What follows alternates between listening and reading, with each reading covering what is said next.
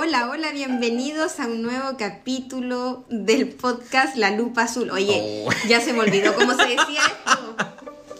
Perdimos la, perdimos, Perdimos el el hilo, el training Sí. de hacer podcast. Bueno, pero aquí estamos nuevamente.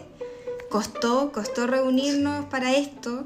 Eh, no saben lo que nos ha pasado durante todo este tiempo. Harto igual no ha pasado. No, pero laboral nada malo, ¿ah? Sí, nada malo. sí. Con hartas cosas la pega nomás. Mucho trabajo, mucho, Mucho trabajo, trabajo. que en realidad ha complicado un poco la continuidad del podcast, Mm. pero sabemos que hay eh, auditores que están esperando un capítulo. ¡Ah! Bueno, nosotros pensamos eso, lo pensamos muy dentro de nuestro corazón, ¿cierto? Sí, es verdad, es verdad. Ya, saludemos, porque Saludemos, aquí, sí, ¿cómo sabes sí, si hay alguien que no, no nos conoce y está parece, escuchando el podcast por primera vez? Bueno, empieza tu amigo. Bueno, mi nombre es Bernardo Saldías, soy enfermero de profesión, docente universitario de enfermería. Actualmente ya, ya no soy estudiante magíster, ahora soy candidato a grado magíster. Candidato a grado. Ya, estoy avanzando. Así Así, es. que en eso estoy, en eso soy. Muy bien. Persona. Una persona. Yo sí, me presento, soy persona, ser humano. ser humano, eh, mujer, eh, mamá de Lupita, que es una perrita, eh, y de profesión enfermera. Eh, soy doctora en enfermería y especialista en geriatría. Y soy también docente universitaria. Y somos ah, colegas. Y somos colegas y amigos. Y Lo más amigos. importante es que somos amigos y que, que yo creo que el amor por la enfermería y también por la comunicación, porque igual nos gusta hablar, eh, nos tiene aquí.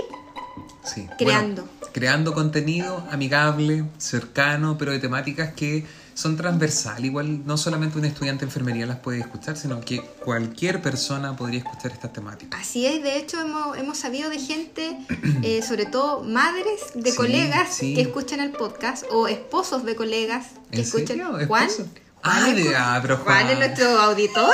¿Es nuestro fan? ya, pero bueno, eh, sabemos que hay gente que le puede interesar el tema y el tema de hoy, el tema que nos convoca hoy es un temazo. Bueno, siempre Ah, empezamos siempre con decimos eso. lo mismo. Siempre nos tiramos Con- flores. ¿ah? Sí, pero es que yo creo que abordamos temas interesantes. Sí, y este es un tema totalmente. súper hiper transversal y que afecta a mu yo creo que a todo el mundo. Mm. Ha, ha afectado esto en algún momento de sus vidas y estamos hablando del dolor. Exactamente. El famoso dolor. ¿Y cómo empezar a hablar del dolor? Mm. Porque en realidad, ¿qué Uno- es el dolor? Claro, uno podría partir ahí con la definición. Mira, te vas a reír, pero yo me la sé casi de memoria. No me río porque, sé Porque que tu sí- memoria sí, es... no, sí es buena. impactante. Experiencia sensorial de un daño tisular real o potencial que genera una sensación desagradable en una persona. A, gra- a grosso modo, ¿ah? Así Pero es. qué interesante esto que dice, porque puede ser un daño tisular real, es decir, hay una causa in situ que esté generando dolor, o puede ser potencial o no real, porque ahí está la complejidad del dolor. Tenemos que sacar un poco de la mente que el dolor solamente es el dolor físico, sino que es algo mucho más complejo y completo en el ser humano, y complejo para nosotros cuando lo tenemos que tratar, por ejemplo, como profesionales de salud. Exacto, y además la definición dice que es una percepción subjetiva. Y eso ya implica que va a ser diferente para todas las personas, no va a tener por qué ser igual. Un dolor, eh, una cefalea, por ejemplo, va a ser distinta para mí que para ti.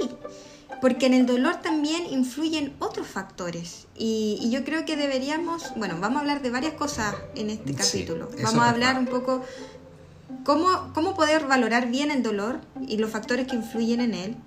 También vamos a hablar un poco cómo tratar el dolor, cómo se está tratando y hacer una, una crítica, siento yo una crítica eh, con todas sus letras respecto a lo que está ocurriendo actualmente en la mayoría de los centros de salud y en realidad cuando hablamos de tratamiento del dolor, Mm. lo que implica.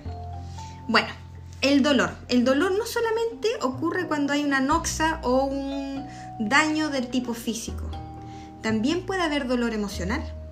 ¿Sí o no? Exactamente. Yo siempre hablo, cuando les comento del dolor a mi estudiante, les digo, será lo mismo una persona con una cefalea eh, que está con su trabajo, tiene un trabajo estable, que tiene a sus hijos, que lo está cuidando una persona de confianza, que está hospitalizada por la cefalea, versus otra persona, otra persona, perdón, con una misma cefalea, que tiene a su hijo solo en la casa, que no sabe quién los va a cuidar, que no tiene trabajo o que la acaban de echar del trabajo.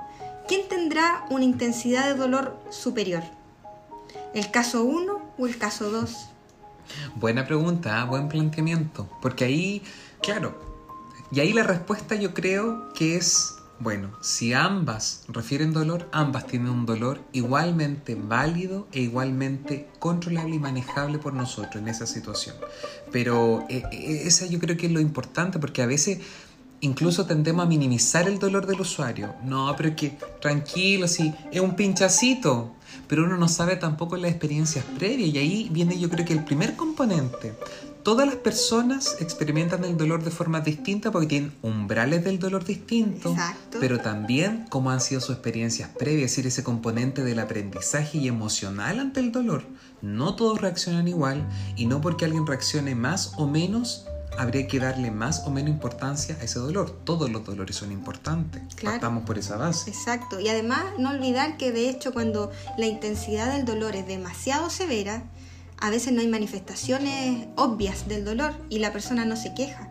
Pero que no se queje no significa que no tenga dolor. Entonces hay que tener una... eh, hay que ser muy detallista, siento yo, en la valoración del dolor. Mm. ¿Y cómo podremos valorarlo de mejor manera? O, o ya, nos vamos a ir direct, no nos vamos a ir todavía por ese lado, porque quiero hablar del dolor total. Me gusta ese Sí, concepto. porque el dolor es más que, ya dijimos, el daño físico, sino que más bien también influyen en él factores psicológicos, como dijimos en el caso, cuando eh, comparamos estos dos casos de esta persona que estaba con cefalea. Eh, influye también, como dijo Bernardo, las experiencias previas del dolor, influyen también el nivel socioeconómico, supuesto. el nivel, sí. eh, eh, la cultura, el entorno, los aprendizajes previos, o sea, influye finalmente todo. Todo lo que nos rodea va a influir de una u otra manera en la intensidad del dolor que yo esté sintiendo. Exacto. Entonces, desde ese punto de vista, será importante cuando nosotros tratamos un dolor, además de, obviamente, administrar el analgésico que corresponde, quizás ver las otras aristas de este dolor total, quizás ver, por ejemplo, cómo está desde el punto de vista emocional esta persona, si está tranquila o no, o si está ansiosa, o si tiene miedo. Será importante ver si realmente ella tiene o él tiene o la persona que sea tiene eh, los recursos suficientes como para poder tratarse una X enfermedad cuando se vaya de alta. Entonces, son factores que muchas veces nosotros dejamos de lado y consideramos que no son importantes a la hora de valorar el dolor, que además, debimos haberlo dicho al comienzo, el dolor es el quinto signo vital. Aparte, ¿cierto? Porque ¿Cierto? mucho tiempo no estuvo considerado como signo vital. No, era como ya hay que valorar el dolor. Ahora el, el dolor se evalúa siempre. Donde usted vaya, si le toman los signos vitales, deberían valorar el dolor. ¿Cómo se valora? Bueno, hay distintas escalas. Igual ahí hay tema con la escala, con ese te Sí. póngale una nota del 0 al 10 o del 1 al 7 o del 0 al 10 y yo creo que igual eso es complejo. Es complejo porque es difícil estandarizar. Por más que han querido estandarizar, tenemos que remitirnos a la, a la subjetividad del dolor. Exacto. ¿ah? Porque quizá alguien siente un dolor 10 y uno piensa inmediatamente agresivo, tratamiento agresivo, analgesia, opioide o el médico ya esté pensando en eso, pero tampoco sabemos esto otro, sus experiencias previas, su umbral del dolor, etc. Entonces, Claro. no es algo, a diferencia de yo creo que mucha gente piensa, no es algo fácil, no es algo que uno pueda llegar y solucionar simplemente con un analgésico potente. Claro. ¿ah? Es mucho más complejo que eso. Sí, y con respecto a eso del- de la escala de valoración del dolor, del 0 al 10, donde uno le explica que el 0 significa que no tiene dolor y el 10 es el peor dolor que puede- se puede imaginar. Y a veces las personas te dicen con una sonrisa en la cara número 10. Exactamente. Y están tranquilas, están comiendo bien. Entonces ahí uno dice, pero chuta, ¿será 10? Si la definición de 10 dice que es el peor dolor que se puede imaginar. Entonces, ojo ahí, yo siempre digo, ojo ahí con la aplicación de instrumentos. Eso. La aplicación del instrumento siempre, siempre tiene que ir de la mano con el criterio clínico. Y el criterio clínico tiene que estar de la mano con la valoración que estamos realizando de la situación. Por ejemplo, ese mismo dolor 10, si efectivamente fuere tan intenso, deberíamos ver, por ejemplo, alteración de otros parámetros de signos vitales que sabemos que fisiológicamente están alterados. Frecuencia cardíaca, presión arterial, frecuencia respiratoria. Y ahí compatibilizar esto, porque como entramos en el ámbito de lo subjetivo, tenemos que ser muy también certeros en poder valorarlo integralmente. Sí, así es. Bueno, y ahora me recuerdo, hablando del dolor total, del dolor oncológico. Yo creo que podemos entrar desde ahí del dolor oncológico para luego hablar de los tratamientos. Sí, ¿Por qué? me parece. Porque el dolor oncológico es un dolor que para mi gusto es uno de los más terribles. Eh, pero a la vez siento que es uno de los dolores que entre comillas se trata más. Pero lamentablemente se trata mal. Mm. Y ahí les voy a contar una experiencia. no es una experiencia, no es una bonita experiencia. Igual este tema es como complicado en ese, en ese sentido, porque en realidad las experiencias son, son tristes. Generalmente, claro. son po, tristes, no son experiencias positivas, porque en realidad, bueno, podría serlo, pero en este caso es triste. Una de mis mejores amigas del liceo eh, falleció, la Vicky, falleció de cáncer pancreático. Eh, y cuando le diagnosticaron el cáncer, eh, ya era muy tarde, estaba con metástasis, y la hospitalizaron. Y me acuerdo que la hospitalizaron acá en Concepción y yo le iba a visitar porque eh, estaba trabajando en la universidad, entonces me quedaba al lado y trataba de ir a verla siempre. Y también, lamentablemente, de ir a supervisar un poco que estuvieran tratándola bien. ¿En qué sentido? Como mínimo, que estuviera sin dolor. Claro. Cada vez que iba, ella me mencionaba que le dolía, o sea, y era, no era necesario que me lo dijera, porque claramente era notaba, solo o sea, era verla fascia. solo verla, su, su posición en la cama, su facie, su cara, su rostro, ¿cierto? Cómo me hablaba, el tono de voz, la fuerza de la voz, eh, todo eso. Y a mí me, me chocaba mucho llegar y ver que eh, yo preguntaba ahí eh, a qué hora le van a instalar la bomba de morfina que necesita la paciente. Y me decían, cuando lleguen los medicamentos de farmacia. Y era, no sé, había pasado toda la mañana y la persona estaba con dolor severo y sin los medicamentos. Entonces ahí uno se pregunta, chuta, ¿cuál será la prioridad aquí en este servicio? ¿Cuál será la priori- prioridad en este hospital? De incluso en la farmacia para poder distribuir de manera correcta, ética, los medicamentos que se necesitan. ¿Cómo puede ser posible que alguien con dolor severo, probablemente en A10, esté sin un tratamiento? Yo lo consideraba, o sea, inaudito. Y hablé muchas veces, me acuerdo que tuve que llamar directamente a mis conocidos, tuve que mover redes, cosa que es bastante fome cuando uno trabaja, Sí. cuando uno es enfermera, ve de todo. Y ve lo bueno y ve lo malo. Y lo cuando, feo. Y lo feo. Y cuando ve lo feo, tiene que mover redes porque no podemos quedarnos así. Entonces tuve que llamar a mis conocidos de cuidados paliativos y fueron a evaluarla y le indicaron un nuevo tratamiento, mucho más potente, etcétera, etcétera. Y me acuerdo que conversando con Vicky, ella me dijo, Caro, ella sabía que yo estaba haciendo clase, me dijo, Caro, por favor enséñales a tus estudiantes a tratar bien el dolor.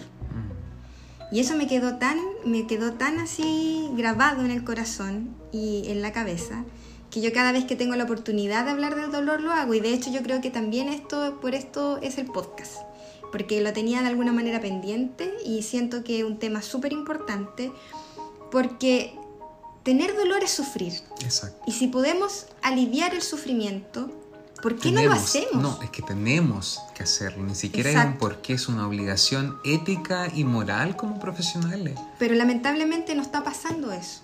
¿Y qué pasa? ¿Qué es lo que uno ve en la clínica? Lamentablemente, y todavía lo ve. Es que, bueno, si es dolor oncológico, le va a doler porque es severo. Le va a seguir, le tiene que doler aunque sea un poco, porque no se puede eliminar el dolor. Eso, eso, ese es el argumento general, ¿ah? pero es que es oncológico o es neuropático, es Claro. crónico, Claro. entonces no podemos quitar la noxa, pero podemos hacer manejo, podemos hacer contención, cada vez existen mejores esquemas analgésicos que no tienen tan sedado a la persona, que tienen coadyuvantes, los cuales funcionan súper bien, pero para eso también hay que capacitarse, Hay sobre que todo, y hay que entender. Porque Sí. hasta que a uno no le duele ese nivel, yo creo que uno, porque obviamente ahí uno se da cuenta. ¿ah? Todos hemos tenido un dolor intenso, pero a veces hay personas que viven con estos dolores. Y su calidad de vida completamente deteriorada. Por ¿Y supuesto. qué pueden hacer? Nada, si necesitan la ayuda profesional. Claro. Aquí la agüita de hierba lo siento en el alma, pero no sirve. Por más nanaya currugo que uno le pueda hacer, no sirve porque la noxa física es tan potente que necesita un manejo agresivo. Exacto, exacto. Entonces, eh, estamos eh, muy al debe en el tratamiento del dolor y, y con esto también, antes de, de entrar en, en la escalera y la famosa escalera, La- allá, la- escalera analgésica, que la odio, pero ahí vamos a hablar porque eh, ahora recuerdo y, y me estoy un poco volviendo a esos, aquellos años donde vivía la Vicky, eh, que qué, qué bueno quizás le hubiese generado un efecto positivo haber aplicado terapias complementarias. Pucha, por ejemplo, y a mí no se me ocurrió, yo creo que también hay una situación ahí que yo no estaba como una enfermera finalmente, yo era la amiga. Mm. Yo era la amiga y era como un familiar para mí. Entonces, no sé si te pasa a ti, amigo, pero generalmente cuando se enferma un familiar, como que uno eh, pasa a ser familiar.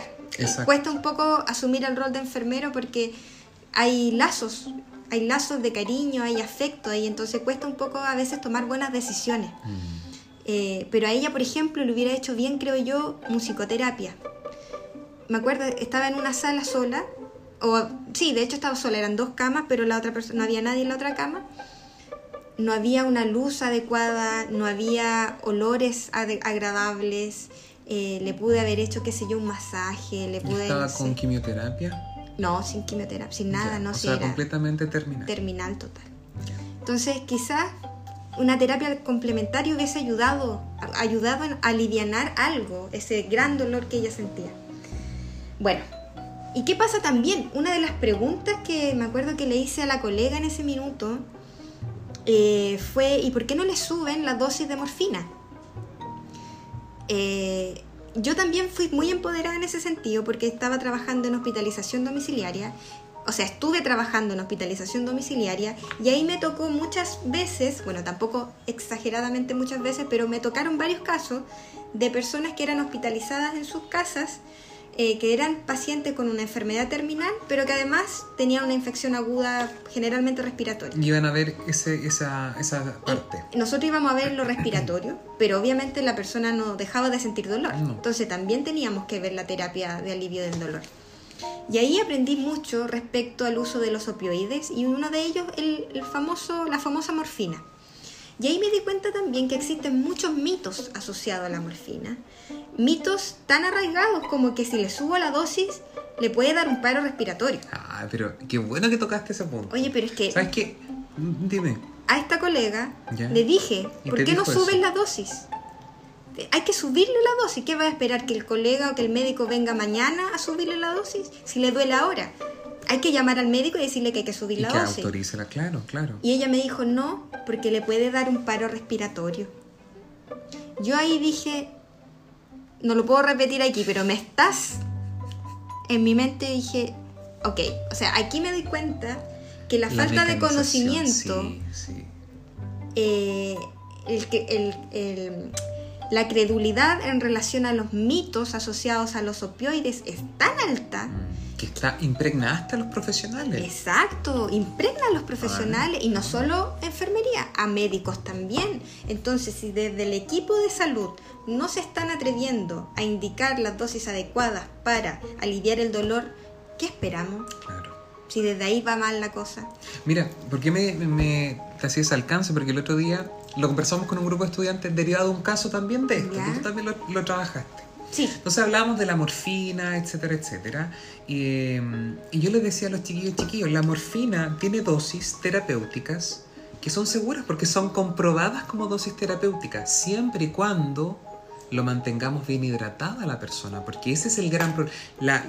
los efectos adversos asociados a los opioides se generan precisamente, por ejemplo, cuando están deshidratados y hay poco volumen donde se pueda diluir este fármaco y queda dando vuelta en tejido subcutáneo, queda dando vuelta y ahí alcanza dosis tóxica. Y ahí podríamos esperar estas complicaciones.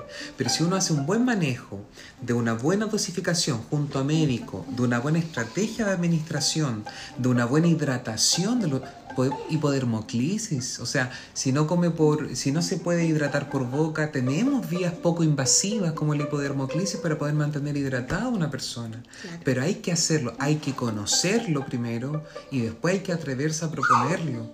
Pero efectivamente esa respuesta que te dio la colega a mí me, me suena mucho como esa respuesta automática que uno le dice a los familiares, no, si eh, mañana. ¿Ah? Porque todos en algún momento quizás hemos caído en eso. No, pero que después lo vamos a ver con el médico. Y el después, ¿qué se transforma? En nunca.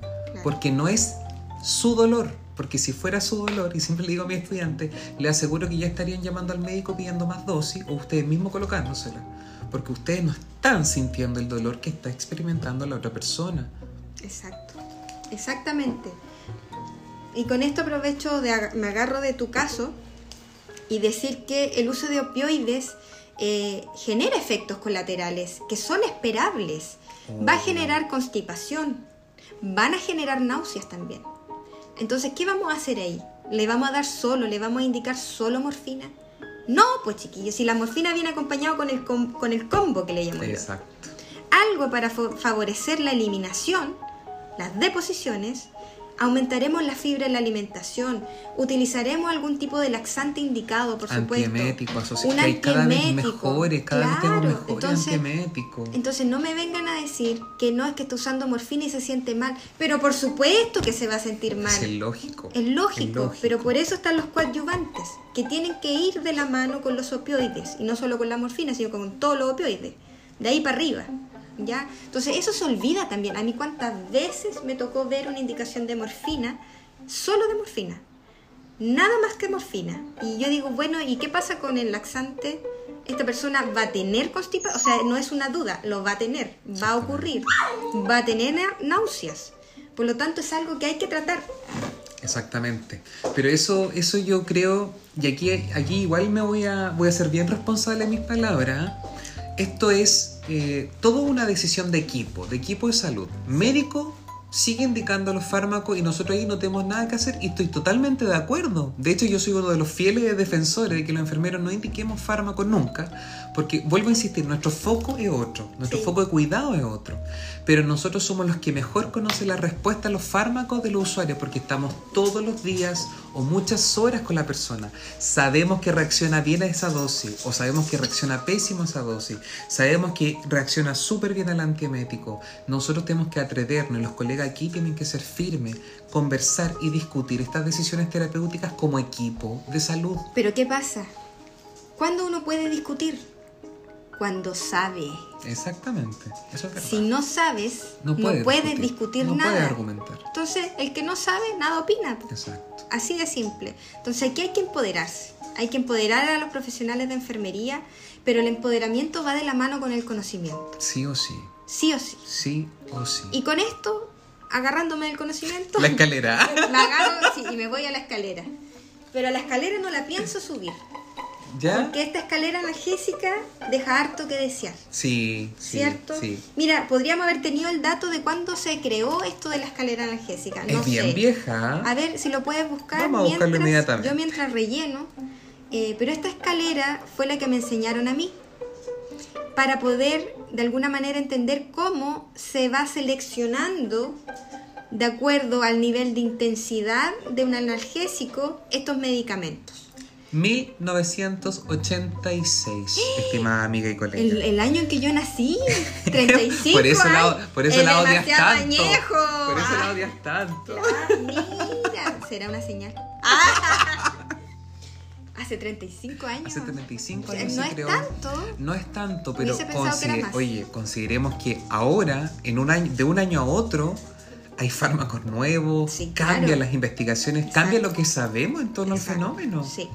Bueno, expliquemos un poco qué es lo que es la escalera analgésica. La escalera analgésica tiene como propósito entonces poder decidir qué medicamento ir utilizando, pero de menos a más. Ya pensando que siempre hay que ir escalón por escalón. El primer escalón es lo más suavecito, típico que han salido 1500 memes, pero ¿saben qué? Yo me río de los memes, ok, sí, pero igual están, no están del todo correctos ¿Mm? con el famoso paracetamol. Que paracetamol para esto y para esto otro. Eh, los típicos memes, el doctor que te indicó paracetamol. Bueno, el paracetamol es o corresponde a un analgésico del primer escalón, ¿cierto? De la escalera analgésica. Luego viene el segundo escalón donde habían opioides más débiles, ¿cierto? Como el tramador. En el primero, en todo caso, está el ibuprofeno, metamisol sódico, todo lo que se le pueda ocurrir, todos los AINES que se le puedan ocurrir. Segundo escalón, opioides débiles como el tramador. Tercer escalón recién, opioides potentes. Y de ahí para arriba, o sea, el tercer escalón, morfina, eh, ¿cómo se llama este parche que siempre se me olvida? Eh, el transtérmico de... Se llama Transtec, es el nombre comercial. Sí, pero que no es de Fenta. No, no es fentanilo. Hay otros parches que son de fentanilo, claro. Bupremorf, buprenorfina, sí, buprenorfina. Ya. La situación es la siguiente. ¿Cómo se utiliza esta famosa escalera? Paciente o persona presenta dolor y lo primero que se hace, se selecciona el primer escalón. Si con el primer escalón no anda bien, se sube al segundo escalón. Si con el segundo escalón no anda bien, no hay una respuesta favorable, se sube recién al tercer escalón. ¿Qué pasa entonces con la persona que está con un dolor de moderado a severo? ¿Le vamos a dar a una persona con un ENA 8 un paracetamol cada 8 horas para tratar ese dolor? Absoluto. Pero ¿sabes lo que me, genera aquí? Que me, me da la impresión que la escalera analgésica, bueno, parte, ¿cierto?, por el dolor oncológico. De hecho, se crea en base al dolor oncológico, pero después se masificó como pedagógicamente para todos los dolores. Por ejemplo, yo te lo digo de la perspectiva de urgencia, ¿ah? porque es como el, sector que yo más conozco, eh, pero uno no piensa en la escalera, uno inmediatamente, médico y el equipo dice, doc, mire este dolor inmediatamente, agresivamente con morfina si lo requiere. O sea, llega sin un brazo, por favor, no, no vamos a estar pasando metamisol sódico. Pero eso de la escalera se impregnó como en todas las carreras de salud. Y uno les pregunta inmediatamente, no, pero que primer nivel eh, AINE. Y después van subiendo. Pero claro, es una limitante para entender el Puede ser una limitante si es que no tenemos altura de miras ni el criterio clínico para poder decidir cuál es el analgésico más apropiado para para cada caso. Y ahí es ahí cuando nace el ascensor analgésico. Mira, recién en el 2002. El 2002 nace el ascensor analgésico propuesto por el doctor Luis Miguel Torres. Mira, Luis Miguel. Luis que era, Luis, Luis que era jefe del servicio de anestesia y reanimación del Hospital Universitario Puerta del Mar y profesor de anestesia de la Facultad de Medicina de la Universidad de Cádiz, España. Español, mira. Y ahí nace como una forma de ruptura al modelo de la escalera analgésica, porque obviamente era poco ético. De hecho, así se, lo, plantea. Es poco ético tener que hacer esperar a una persona en ir subiendo la gradualidad de la potencia analgesia cuando no requiere una, una subida gradual, sino que requiere inmediatamente administración agresiva analgésica. Claro, cuando sabemos por experiencia que un paracetamol o un AINE cualquiera no va a lograr eh, erradicar el dolor cuando es severo. Entonces, ¿en qué consiste el ascensor analgésico? Bueno, como igual que la escalera, aquí la diferencia es que nos situamos en un ascensor. Yo puedo ir del piso 0 sin dolor al piso 5, por ejemplo, que máximo dolor, solamente apretando el botón. Es decir, puedo saltar todos los otros escalones o pisos sin pasar por ello e ir directamente al analgésico que se requiere. Perfecto. ¿Será más adecuado el ascensor analgésico? Yo creo que vuelvo, vuelvo a insistir lo que usted dice, estimada colega y amiga, criterio clínico. Criterio clínico. Yo creo que hay ciertas experiencias dolorosas, físicas, ¿cierto?, que funcionan muy bien con la escalera analgésica o que requieren por condiciones del usuario una gradualidad en la analgesia, pero obviamente hay otras condiciones que no la requieren gradual, sino que tiene que ser agresivo. Pero para eso hay que conocer ambas la teoría de la escalera y la teoría o el modelo del ascensor analgésico. Exactamente. Y olvidarse que siempre tenemos que partir ahí desde de, los AINE y empezar a subir. ¿ah? Todo es valoración, valoración. Valoración, primera etapa del proceso de enfermería. Para los que no saben, bueno, valoración es la primera etapa del proceso de enfermería y ahí es donde tenemos que poder fijarnos en todos los signos y síntomas de, de los pacientes para poder tomar decisiones clínicas finalmente. Exactamente. Oye, y nosotros como enfermeros, nuestro lenguaje universal Nanda también tiene problemáticas estandarizadas para el dolor. tiene diagnóstico, ¿cierto? Que son, y ahí entramos en el... ¿Siempre el dolor es prioritario de un proceso de enfermería que nos pregunta? Esa pregunta es típica. Es típica. Bueno, Nanda, en las últimas actualizaciones, para que sepan, Nanda es eh, es como una taxonomía de diagnóstico de enfermero estandarizado para todo el mundo. La idea es eh, estandarizar de que lo que hablamos en Chile lo podamos hablar en España Claro. eh, a nivel de lenguaje enfermero y han hecho algunos cambios porque Nanda reconoce el diagnóstico de dolor agudo y dolor crónico con toda su, su etapa y está bien definido. ¿ah? Yo en Ya. ese sentido apoyo. Pero hizo un cambio. ¿Tú te acuerdas que antes decíamos que el dolor crónico era mayor a seis meses? Me acuerdo perfecto. Ya, Nanda en las últimas actualizaciones lo disminuye y probablemente también por directrices generales a nivel mundial y de varias especialidades a tres meses. A tres meses. Tres meses, lo cual yo encuentro que es súper ad hoc. Porque O sea- imagínate que teníamos que esperar que tuviera experiencia sensorial de seis meses para recién empezar a tratarlo como dolor crónico Claro. O sea, yo puedo tener dolor crónico. del corazón. Del corazón. Ya han pasado más de tres meses. No. Oye, ya que interesante. Pero viste que hay que ir actualizándose. Si no, uno no sabe esas cosas. Mm. No se entera. Mira, tenemos a la Lupita aquí. Ustedes saben, la Lupita apareció en algunos episodios. Sí, Ella pues. está demandando su salida diaria. Así que luego de la grabación vamos a proceder a salir para que haga sus necesidades básicas. Exactamente, exactamente. Sí. ¿Qué más podemos Me terminar? Creo, gustaría, sí, me gustaría terminar con un punto, eh, retomar un poco de lo que era el dolor espiritual, o sea, el dolor total, y hablar un poco también de ese componente espiritual, ¿ya? Eh, ¿Por qué? Bueno, en algún momento lo he comentado, pero el año pasado me tocó una experiencia eh, clínica de hospitalización bien fuerte. Sí. ¿ya? Y ahí yo también cambié mucho mi paradigma en muchas cosas, porque ahí yo puedo decir que por primera vez en la vida sentí un dolor espiritual, y un dolor espiritual que es súper difícil de poder describir, porque es sentir una desesperanza, una falta de sentido a la vida, una incertidumbre que te come, te come, te come, te come, tu cuerpo no te funciona, tu mente no te funciona, y eso no solamente le pasa a una persona, le pasa a muchas personas durante sus hospitalizaciones. ¿ah? Entonces, aquí yo creo que viene lo importante para que podamos finiquitar este, este podcast. Sáquense de la cabeza que el dolor siempre tiene que ser solamente componente físico, solamente componente farmacológico. Es indudable que hay dolores que solo se van a solucionar con fármaco, pero no todos. Está también Hay dolores que se solucionan con un abrazo y nada más. o con una llamada. Y nada, y nada más. Entonces ahí viene todo lo no farmacológico del manejo del dolor. Y a eso, ahí también hay una crítica para nosotros. ¿Por qué? Porque me da la, la impresión de que también a nivel curricular en las carreras de salud se le da no la importancia necesaria a las terapias complementarias o más holísticas.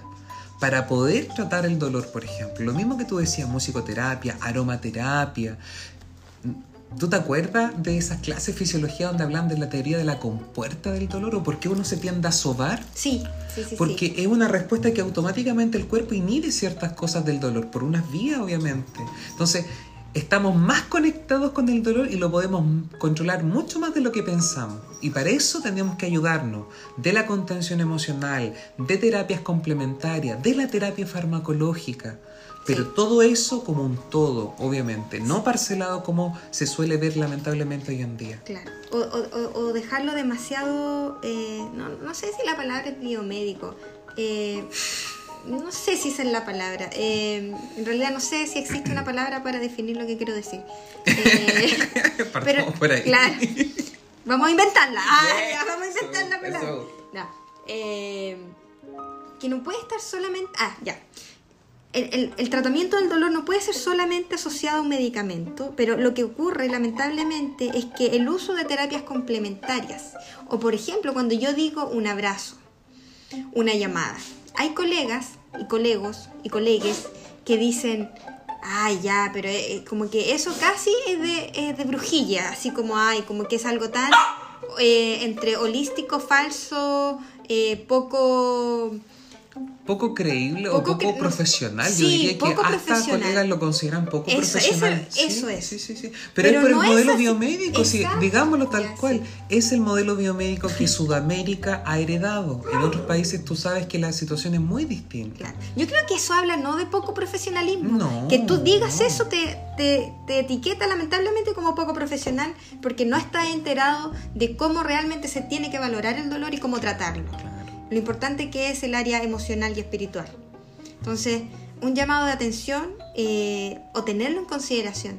Yo sé que los estudiantes más jóvenes de hoy, eh, yo creo que están eh, muy en, esta parada de, de ir mucho más allá de lo físico y de entender que somos seres humanos íntegros, que no somos solamente un conjunto de sistemas, que quizás somos muchos sistemas, Por supuesto que pero sí. estamos todos relacionados, está todo relacionado y está el corazón relacionado con la cabeza, la cabeza con el intestino, es cosa de darnos cuenta cuando tenemos mariposa en el estómago, Por ejemplo. por mirar algo. Somos un conjunto de órganos, pero es que está dentro de una persona, de un cuerpo sintiente, doliente, que se pone feliz, que, Exacto. et- etcétera. O sea, yo sé que somos catetes con esta, este- esta propuesta o estas recomendaciones, porque yo siempre digo lo mismo, termino cualquier clase diciendo lo mismo, pero yo creo que somos catetes también porque hemos visto Ya, pues, todo lo contrario.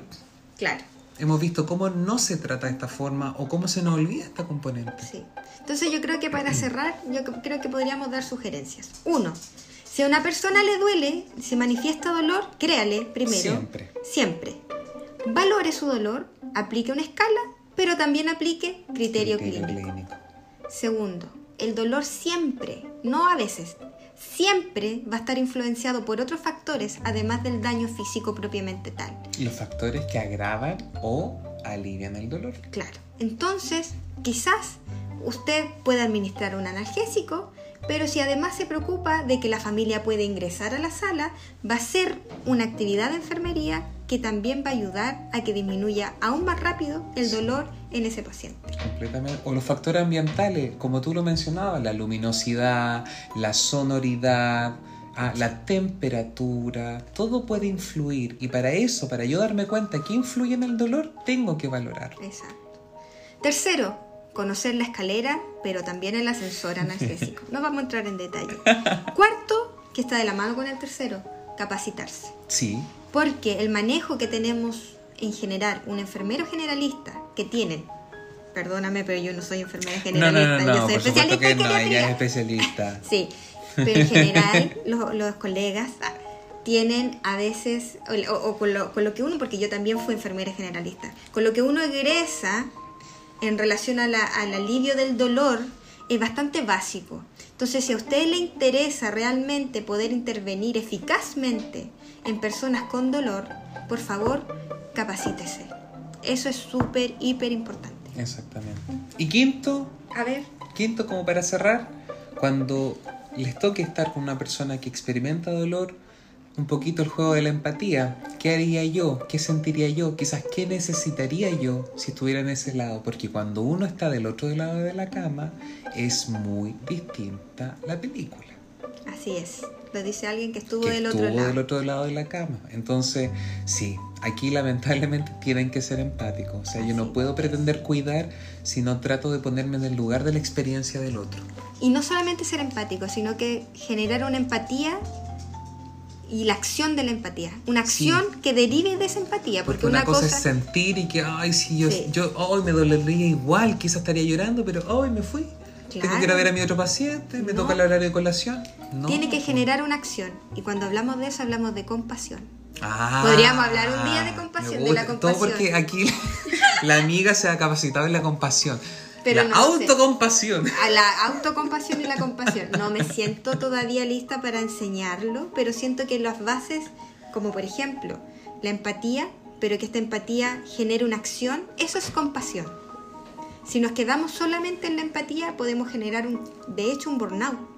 Porque uno se, uno se lleva el peso del Se sufrimiento del otro, de pero no hace nada con eso. O sea que también ahí está el componente de esa empatía, esa acción, después canalizar lo que todo lo que te pasa a ti. Claro. claro. Buen tema, queda, buen queda ahí tema pendiente, queda ahí pendiente. Sí. Todo va a depender de su retroalimentación. Si quieren más temáticas, más propuestas, tenemos nuestro Instagram. eh, La Lupa Azul. La lupa azul.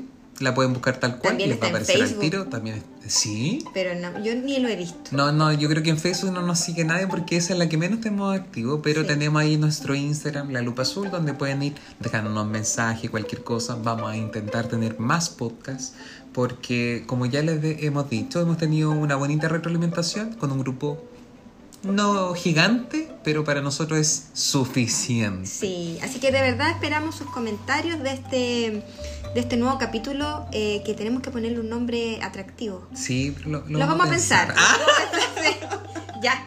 Un abrazo, querido amigo. Un abrazo, gusto amiga nuevamente poder compartir contigo y hacer este podcast, este lindo proyecto que todavía continúa, quizás hasta cuándo. Y chiquillos y chiquillas y chiquilles, nos vemos prontamente, nos escuchamos prontamente, nosotros los leemos prontamente exactamente. a través de nuestro Insta- Instagram y nos puede escuchar a través de Spotify, La lupa azul. la lupa azul. Adiós. Chao, chao.